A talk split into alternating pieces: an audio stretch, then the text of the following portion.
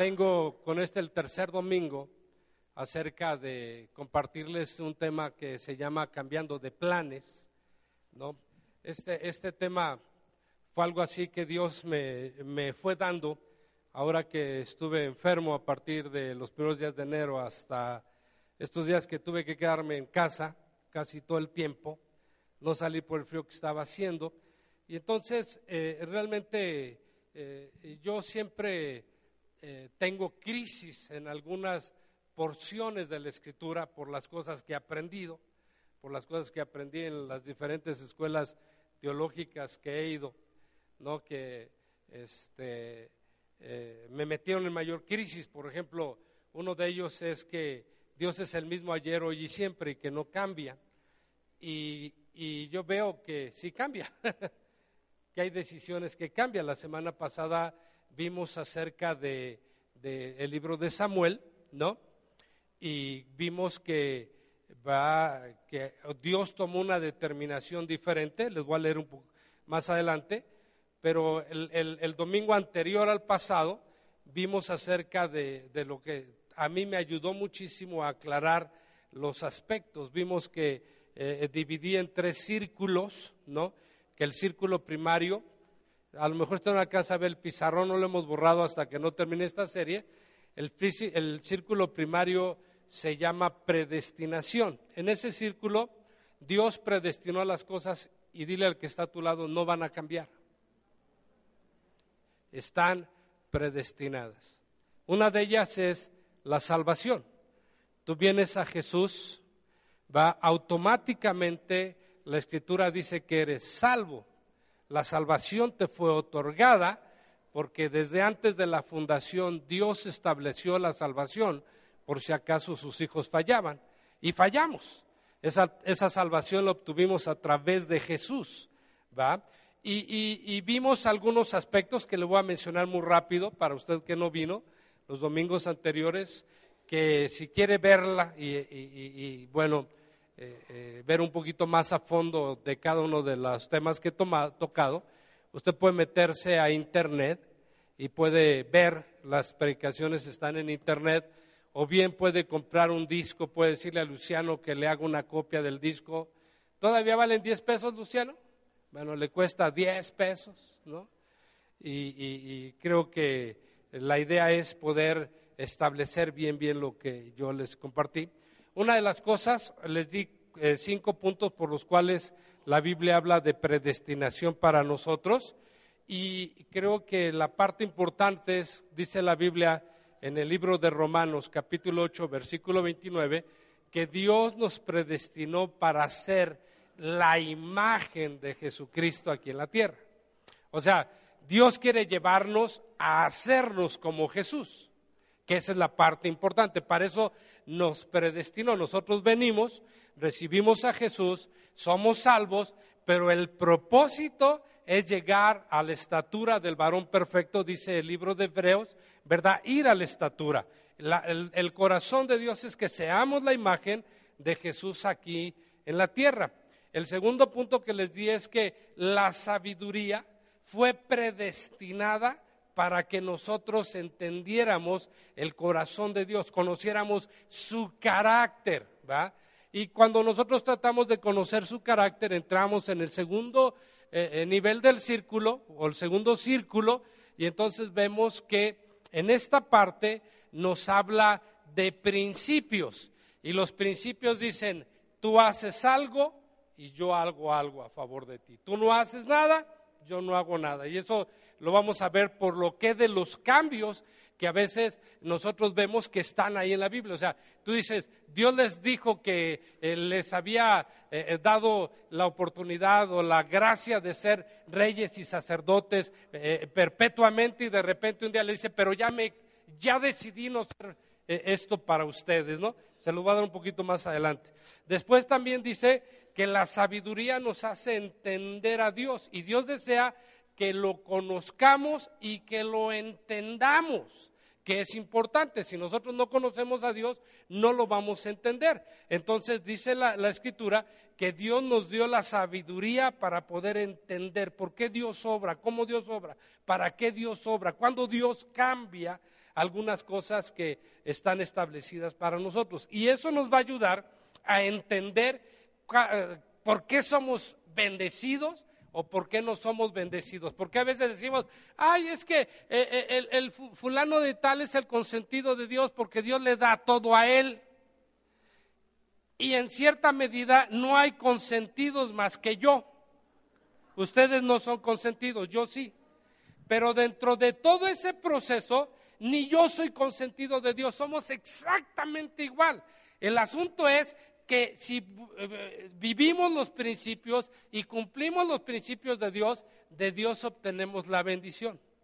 Entonces podrás ver, ¿quién es bendecido? Porque está cumpliendo los principios de Dios. Entonces la bendición le llega. No es que sea consentido.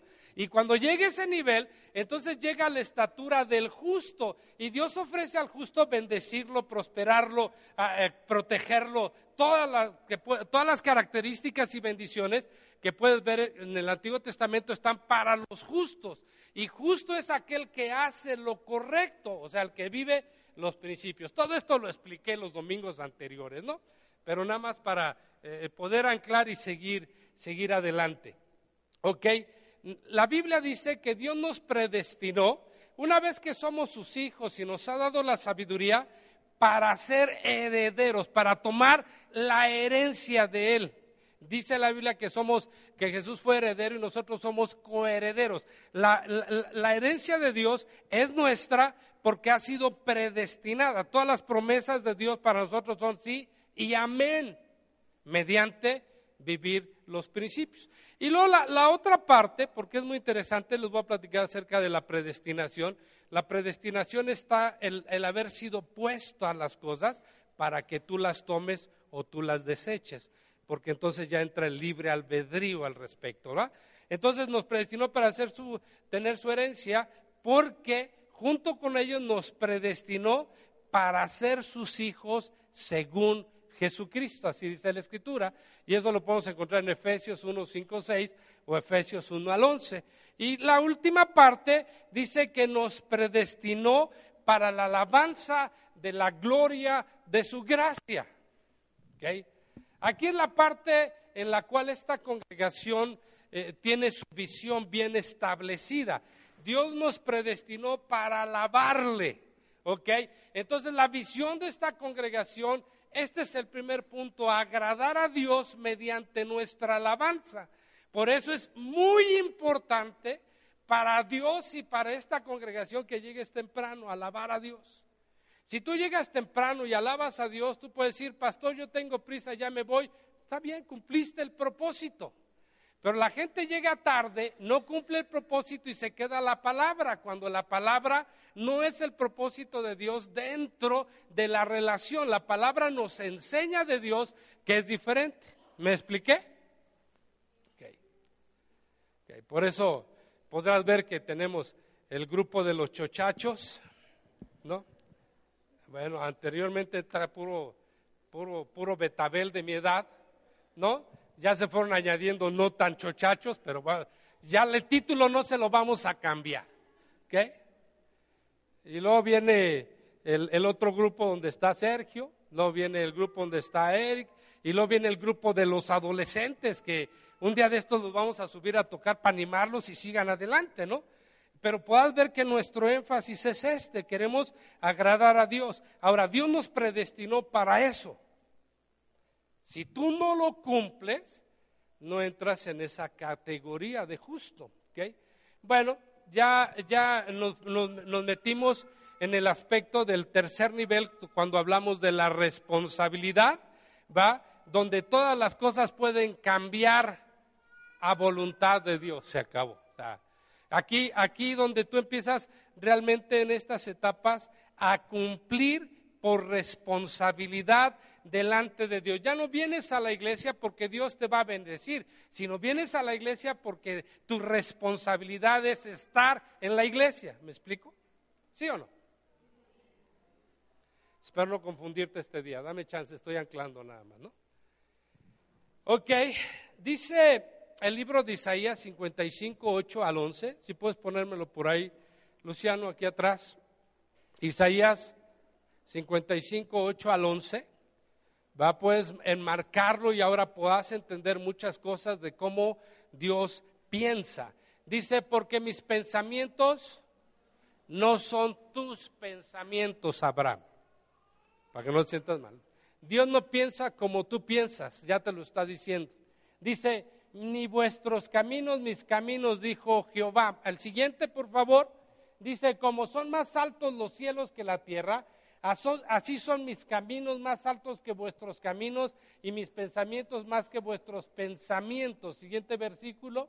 Porque como desciende de los cielos la lluvia y la nieve y no vuelve a ella, sino que se riega la tierra y la hace germinar y produce y da semilla al que siembra y, pan al que come, siguiente versículo, va, así será mi palabra. Fíjate bien, la palabra de Dios que sale de su boca no regresará el vacía, hará el propósito por el cual Él la puso en ti. Quiere decir que una vez que tú vienes a Jesús, entras en esa área de predestinación, la palabra de Dios te está transformando hasta llegar a la imagen de la estatura del varón perfecto que se llama Jesucristo. Pero en ese proceso Dios quiere explicarte, Dios no piensa como tú piensas. Te lo voy a poner sencillo, Dios jamás llega tarde a un lugar. está a tu lado, ay. Llegó antes que ustedes, con ansia de que estuvieran aquí para verlos y para pasearse en medio de nosotros, eso dice la palabra. Dios tiene ese deseo de pasearse, de verte. Tú no lo ves porque aparte de ser espíritu necesitas ser sensible a las cosas de Dios y entonces Dios te hace caminar conforme eso en la medida que te vas involucrando en la palabra de Dios y vas siendo más sensible para con Dios, ¿no?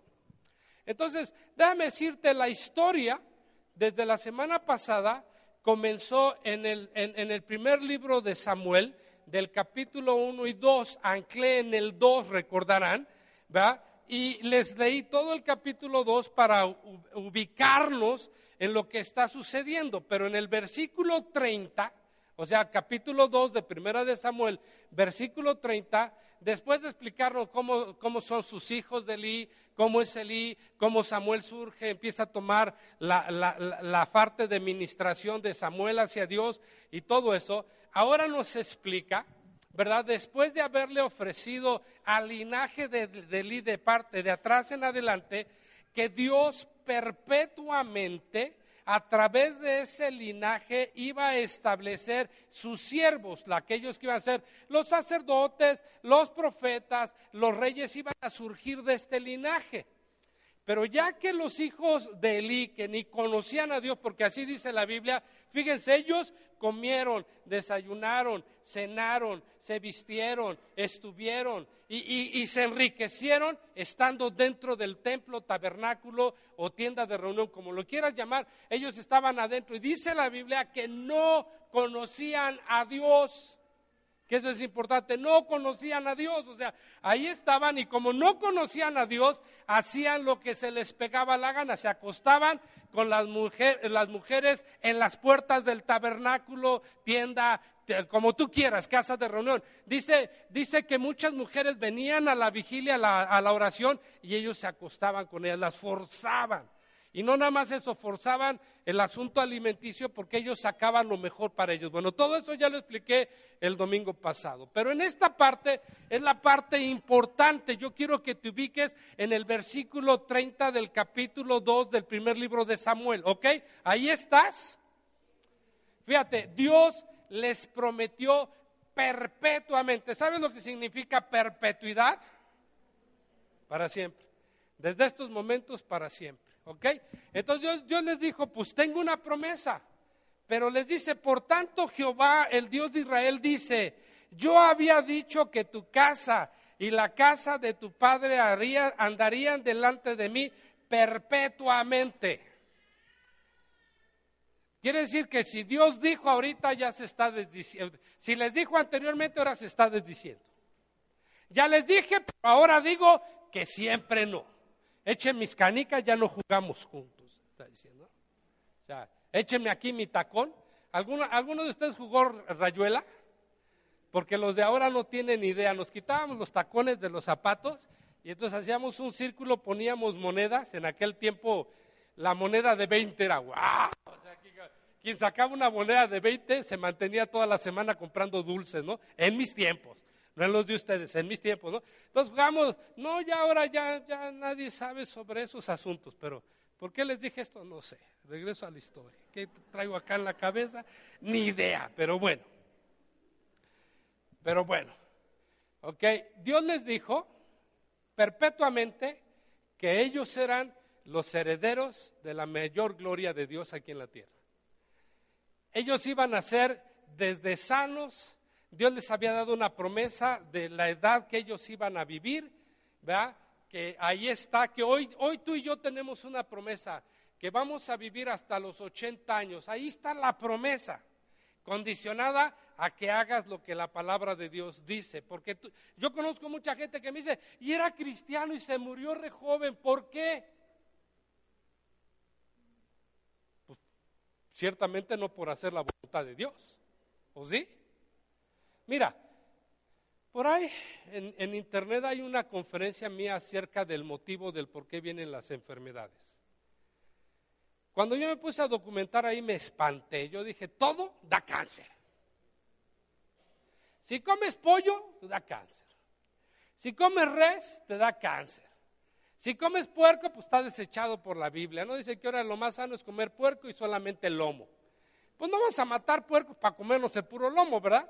Las tortillas están alteradas porque son transgénicas y porque son mezclas de maíces y las mezclas y todo eso vas a ver que la Biblia Dios nos prohibió desde el Antiguo Testamento y tenía un motivo. O sea, si tú te das cuenta, hoy todo produce enfermedad.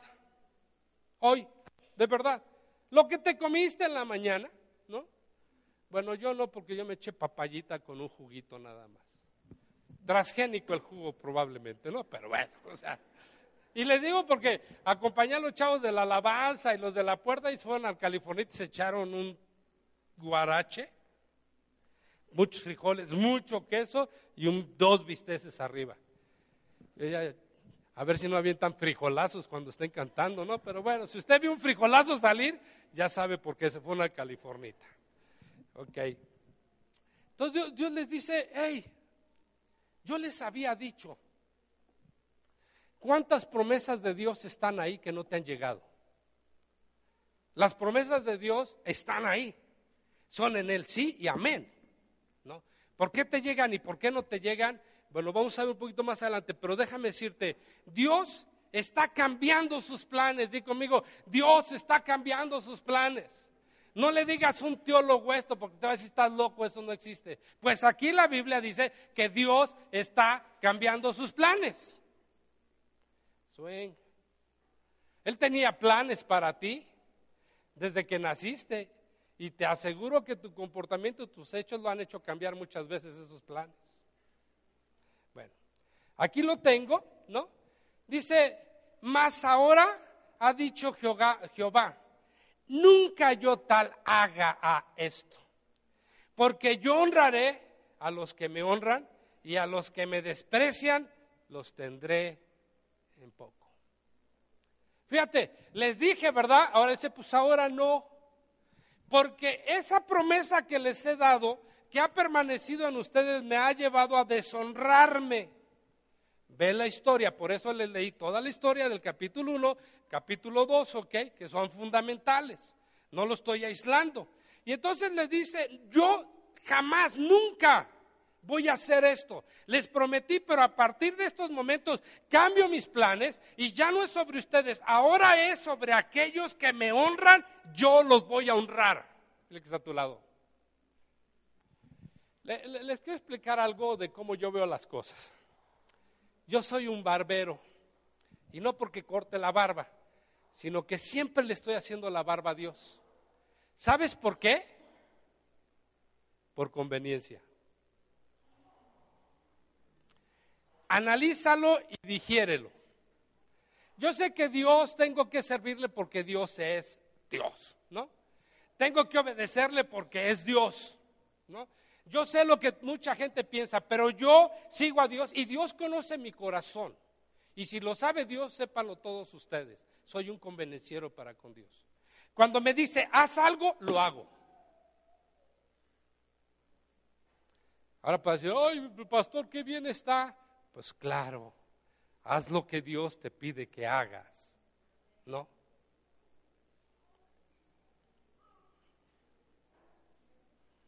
Y entonces obtendrás. ¿Qué te dice? Honraré a los que me honran. Segundo nivel, haces y yo te doy. No haces y yo te quito. Leímos la semana, el domingo antepasado, no el pasado, sino el antepasado, en el capítulo 1 del libro de Samuel, donde dice Dios, Dios te hace enriquecer o Dios te empobrece. Dios te sana o Dios te enferma. Dios te da la vida o Dios te quita la vida. Por eso les digo que es importante el uno y el dos. Y yo me los, yo tuve el curso de lectura aquí con ustedes porque leí los dos, ¿no? ¿Se acuerdan o no? Y si no, acérquense a Luciano. Honro a los que me honran y a los que me desprecian serán tenidos en poco.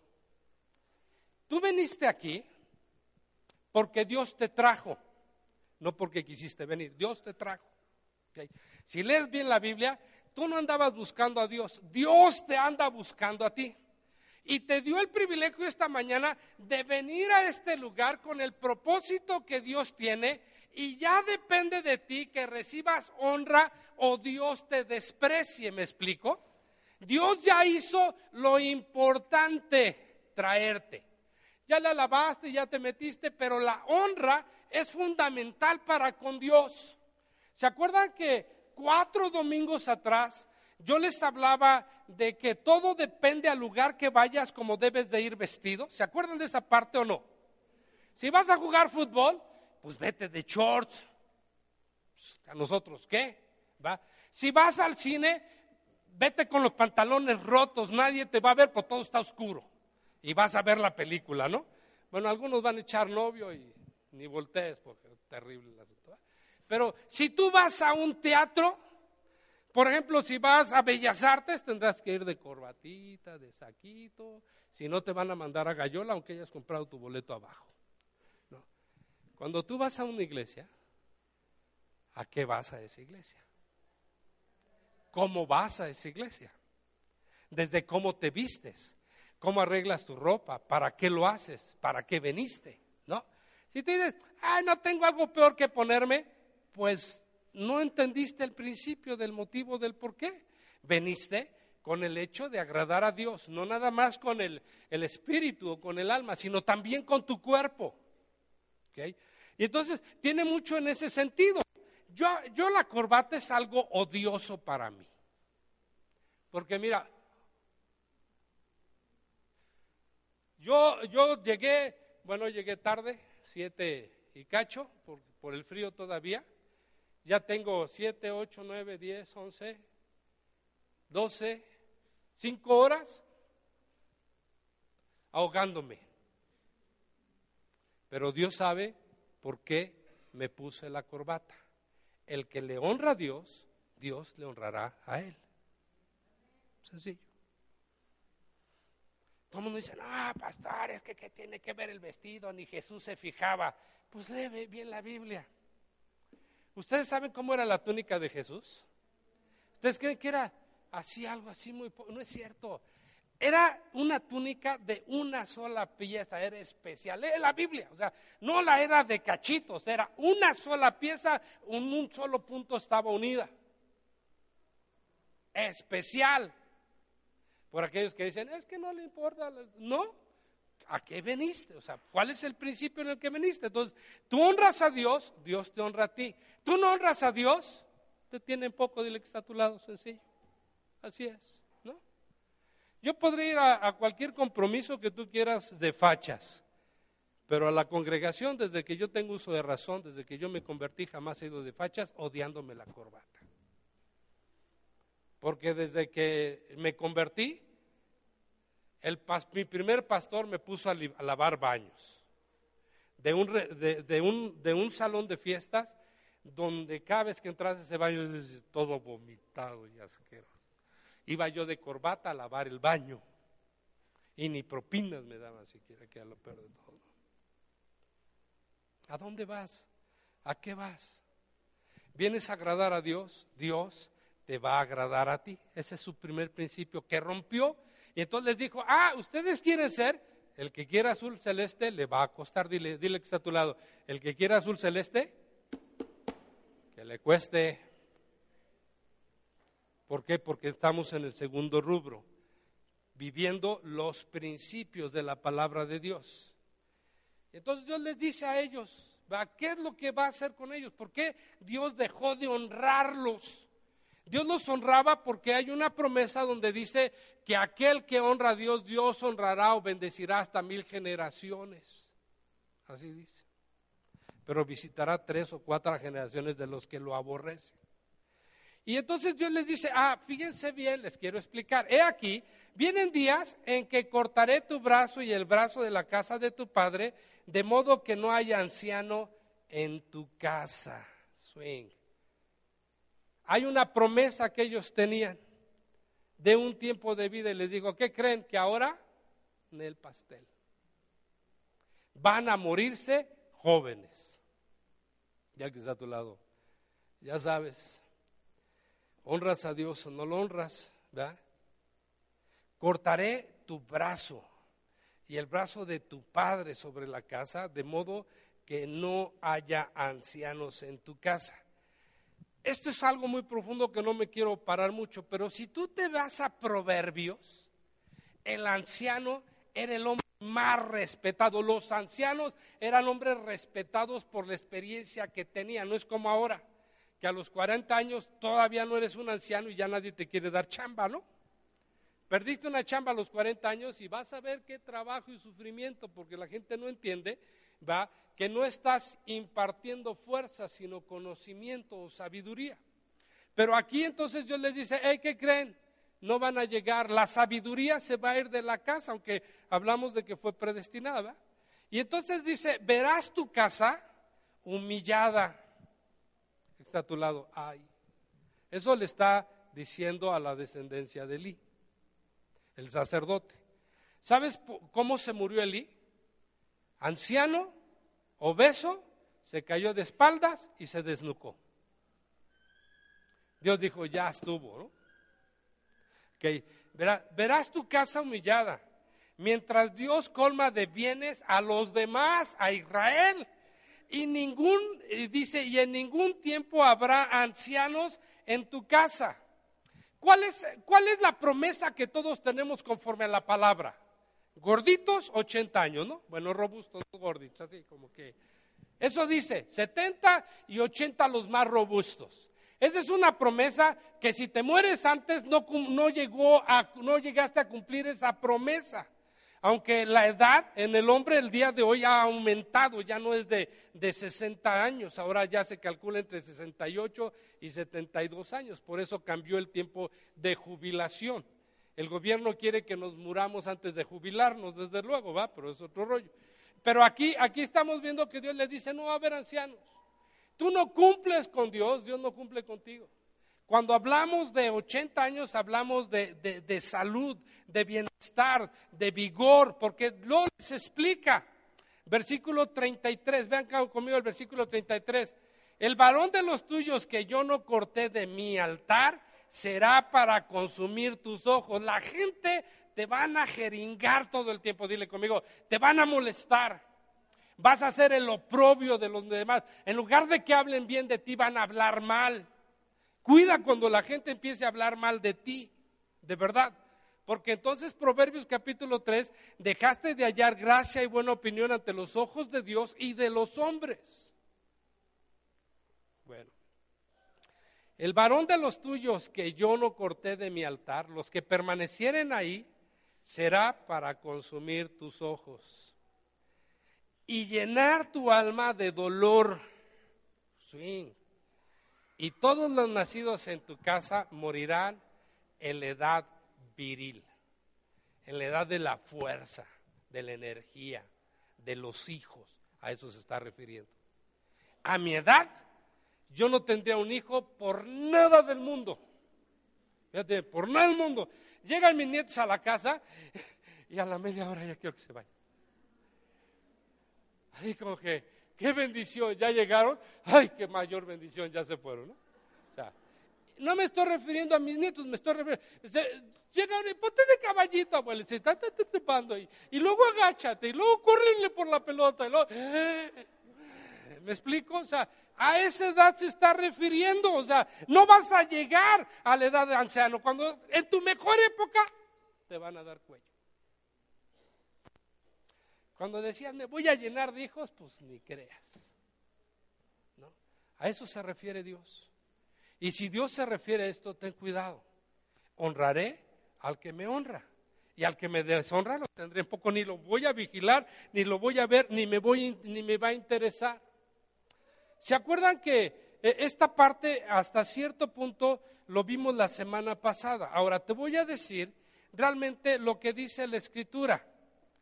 En, en, en, en Jeremías 9:24, si me quieres poner ahí el texto, Luciano, te lo agradecería.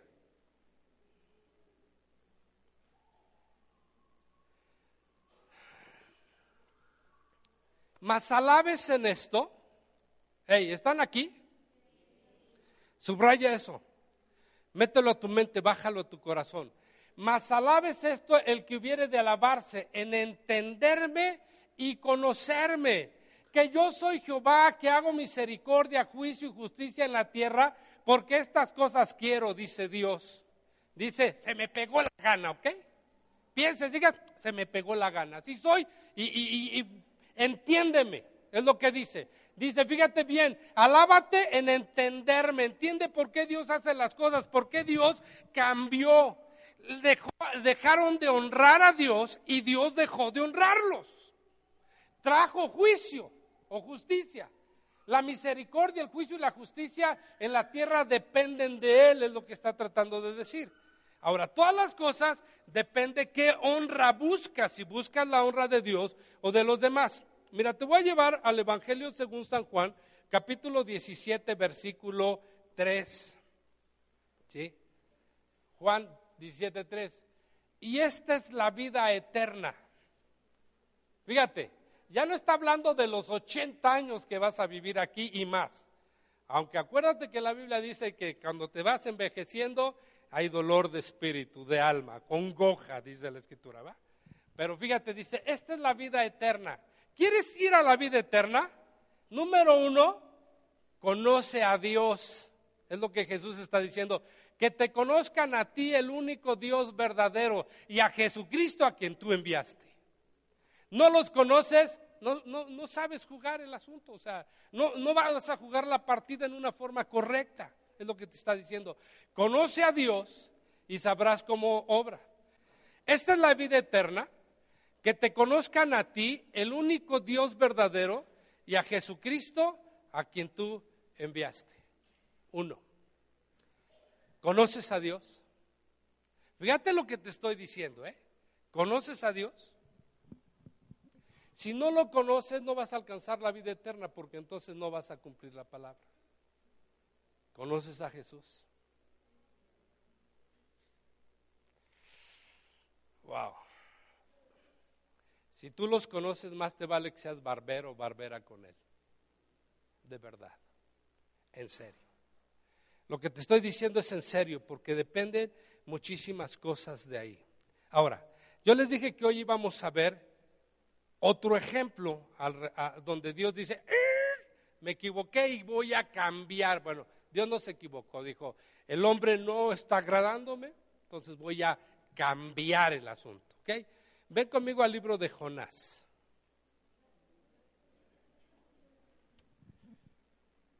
Antes de entrar al libro de Jonás, había una ley para el sacerdote en el Antiguo Testamento, que cómo no se cumple en el Nuevo, ¿verdad? Porque el orden cambió. Pero en la ley del Antiguo Testamento es que si un sacerdote profetizaba, y di conmigo, y la profecía no se cumplía, moría apedreado. Digo, para que entendamos a Jonás, porque es muy fácil leer el libro y decir, este anda huyendo de la voluntad de Dios. No, este no está huyendo, este tenía miedo de la voluntad de Dios, que es diferente.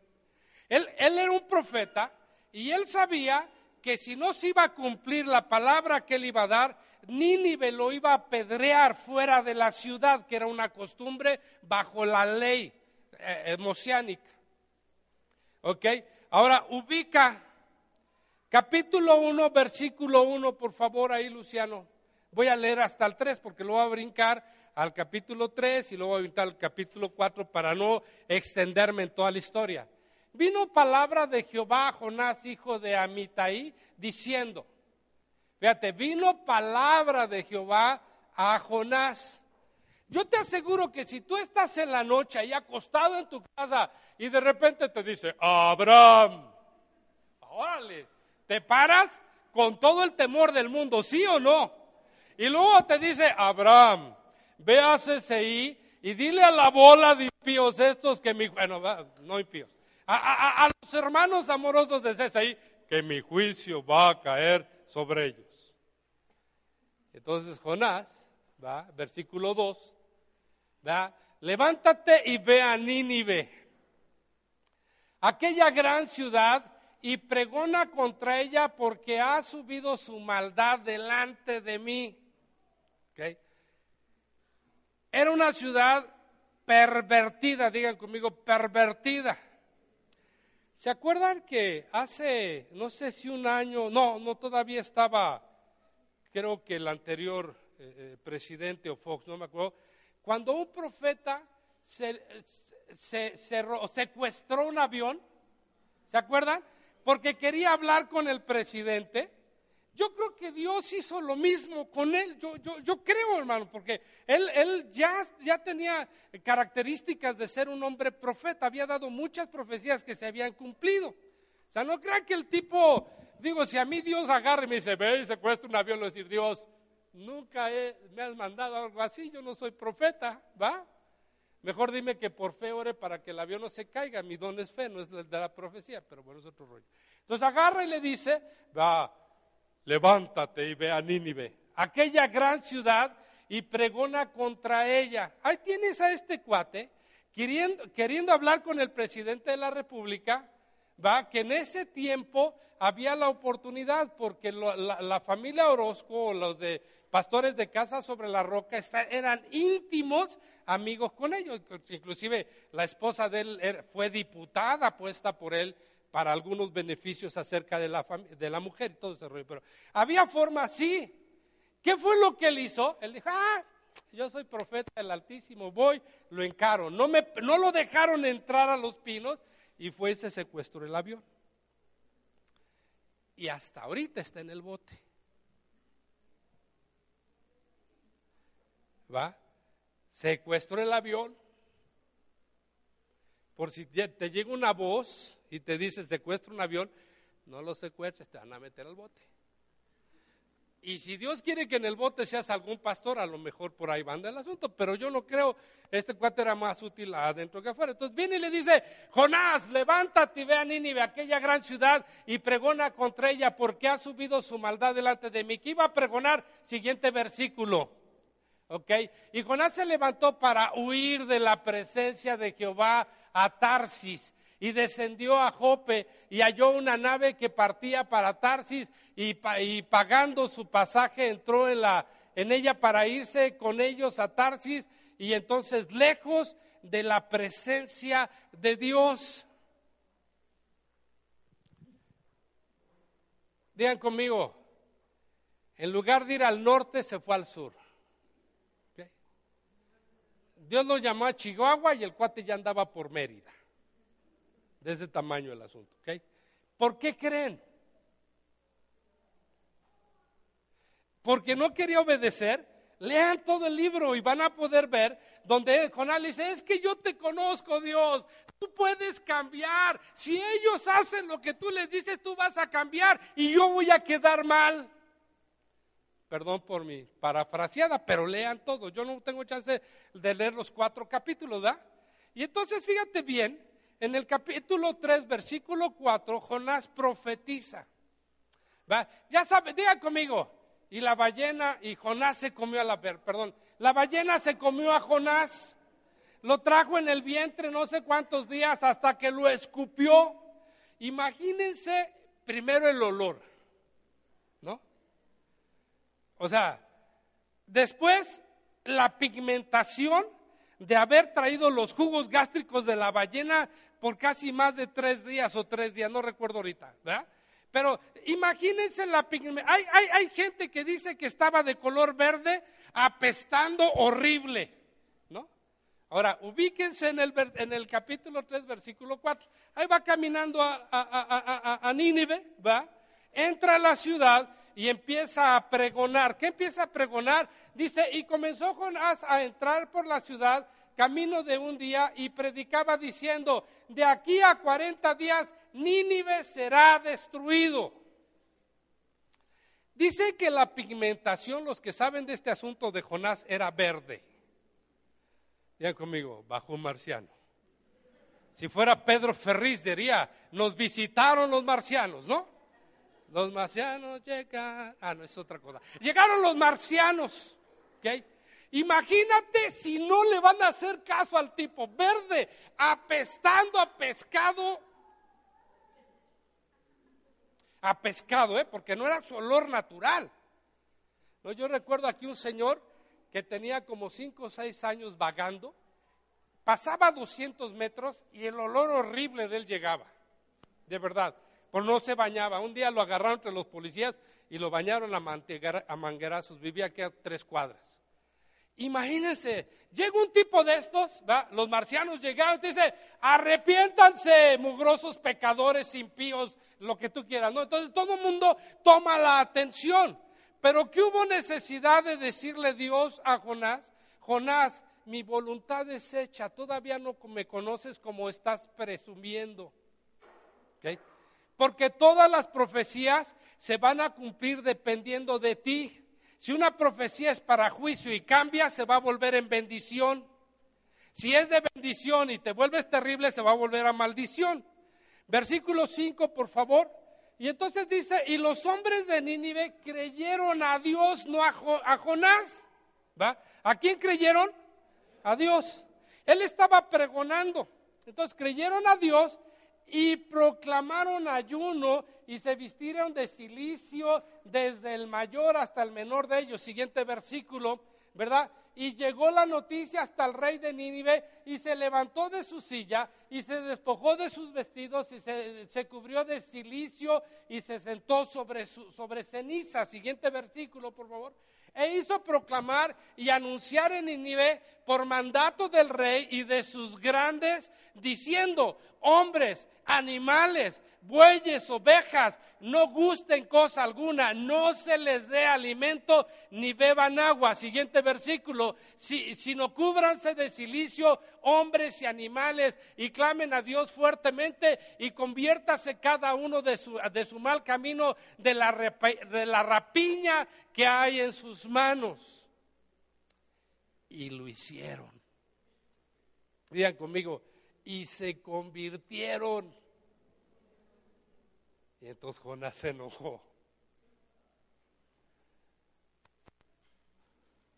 Fíjate bien, cada vez que profetices algo y la gente cambia, Dios va a cambiar. Todas las profecías están condicionadas a nosotros, a tu actitud, a tu forma de ser, a tu forma de pensar. Chanfle, ¿por qué, por qué ya, ya se me acabó el tiempo, va? Bueno, es que ahora dimos muchos anuncios. Capítulo 4, versículo 1. ¿Me dan cinco minutitos más para terminar? Dice, pero Jonás se enojó, ya conmigo, se apesadumbró en extremo y se enojó, hizo berriche, diga conmigo, ¡Ah! y está enojado, ¿no? O sea, Digo, ¿por qué hiciste esto, Dios? Se siente en una calabacera y Dios dice, ah, eso, le quita la calabacera, se seca. Por el berrinche que este traía, hasta la calabacera se secó. Versículo 2. Y oró a Jehová y dijo, ahora, oh Jehová, ¿no es esto lo que yo te decía estando aún en tierra? ¿Qué le decía a Jonás? si se arrepiente vas a cambiar y yo voy a quedar mal y me van a apedrear. No lo iban a apedrear, el pueblo estaba cambiando. ¿Ok? No entendía, no conocía el designio de Dios, porque si hubieran llegado a un extremo en el cual Nínive lo hubiera apedreado, Dios hubiera bajado ángeles. Pero el propósito de Dios se iba a cumplir. El cuate se sentía autosuficiente. Dice que los humildes Dios los exalta y a los que se exaltan los humilla. Principio, sé humilde y Dios te va a exaltar. Sé, altivo y Dios te va a humillar. Así es de sencillo. Y lo ha hecho vez tras vez tras vez y utiliza al que menos te imaginas. Ya dice, ya viste que los más cerca de ti te van a hacer tu propio propio en Samuel. ¿no? Y entonces fíjate, aún entrando en tierra, por eso me apresuré a huir a Tarsis, porque sabía yo que tú eres Dios clemente y piadoso, tardo en enojarte y grande en misericordia y que te arrepientes del mal. Por ahí hay un, un aspecto teológico sanagustinista, calvinista, donde dice que Dios jamás se arrepiente. Aquí en la Biblia he aprendido que Dios cambia y eso se llama arrepentimiento, ¿no? O sea, de repente te das cuenta que Dios te favorece y dices, ah, caray, ¿qué, qué? Algo hiciste bien, no te creas muy espiritifláutico. Acuérdate que el único consentido de Dios se llama el pastor de CCI, no hay más.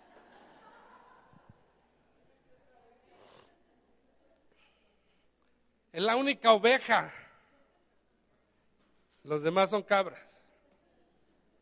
No, fíjate bien. Número uno, ni Jonás conocía bien a Dios. Ya, ya se lo había tragado la ballena. ¿Tú crees que si Nínive se levanta para apedrear a Jonás, Dios no pone una valla, un ejército, algo para protegerlo? Sí. Sí, ¿qué está haciendo Dios? Todavía enseñándole a, Jonás que Dios todavía es más amplio. Tú le dices, yo te conozco, ¿verdad que eres clemente? Y entonces, vean conmigo, y entonces comienza diciéndole la verdad, te conozco que eres clemente. Caprichoso hasta el 80, quería hacer su propia voluntad. Y así somos nosotros, caprichosos hasta el 80, haciendo nuestra propia voluntad. Así nos va. Dile que te va, que está a tu lado, así te va. No creas que las cosas caen por su propio peso solas. Siempre tienen un motivo. Y en ese motivo tu situación depende de cómo estés con Dios, qué tanto lo conoces. ¿No? No sé si te ha pasado que de repente te hace alguien algo y tú dices, Dios, ¿qué onda? No que me defiendes, que tu ira caiga. Y está diciendo, no, espérate, tú ni sabes. Si su comportamiento sigue igual, cuando llegue al juicio, la ira de Dios va a caer. Mientras Dios va a ser clemente para él. Y tú vas a estar enojado y, Señor, tu juicio, y, y, por maldigo a tal. Y Dios dice, ni te preocupes, soy clemente, tardo para la ira, grande en misericordia. Llegas como perrito apaleado delante de Dios y Dios hace misericordia, hermano. Esa es la verdad. Yo a veces le digo, Dios, yo no entiendo, yo no sé, no comprendo, no tengo idea, por favor, líbrame de esta porque Yo sé que no estoy pasando la prueba y que ya no tengo capacidad ni argumentos para pasarla. Entonces yo voy delante de Dios humillado, con la cola entre las patas, y digo, Dios, de verdad, no, no estoy entendiendo. Dios para un tiempo, ¿va? Me da un refrigerio, pero repite la dosis hasta que tú pases la prueba. Tú, fíjate bien, tú, Dios te está enseñando. Repite la dosis, pasa la prueba y empiezas a caminar. Fue lo que pasó en, en Nínive con Jonás. ¿va? Porque la historia demuestra que Nínive llegó a ser igual y más perverso que este momento. Y entonces Dios aplastó a Nínive. Ya no estaba Jonás. Ah, porque le había dicho a Dios, ya ves, de Jonás, ¿cuál es el asunto? Dile que está a tu lado.